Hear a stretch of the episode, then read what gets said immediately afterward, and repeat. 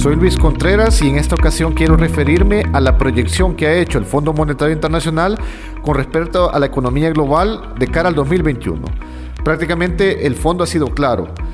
Los países no podrán crecer económicamente debido a la afectación negativa del COVID-19 a nivel mundial.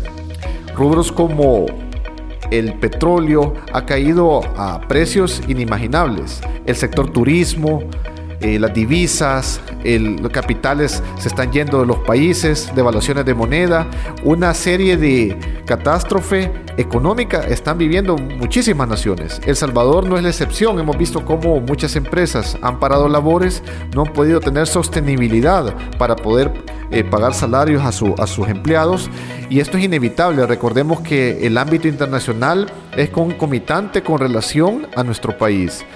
Eh, cada nación ha pedido, acorde a sus posibilidades y necesidades, ayuda para oxigenar eh, sus finanzas al Fondo Monetario Internacional.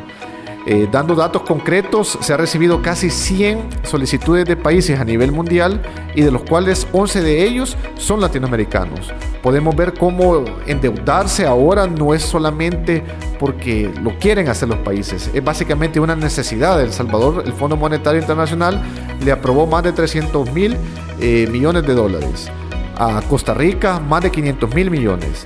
Es decir, acorde a, la inversión sanitaria, social y económica de cada situación muy particular de cada nación, es como los gobernantes están tomando las medidas. De igual manera, la, situación en, cuanto al confinamiento ha ido de forma diversa a los países. China y Corea del Sur, cuando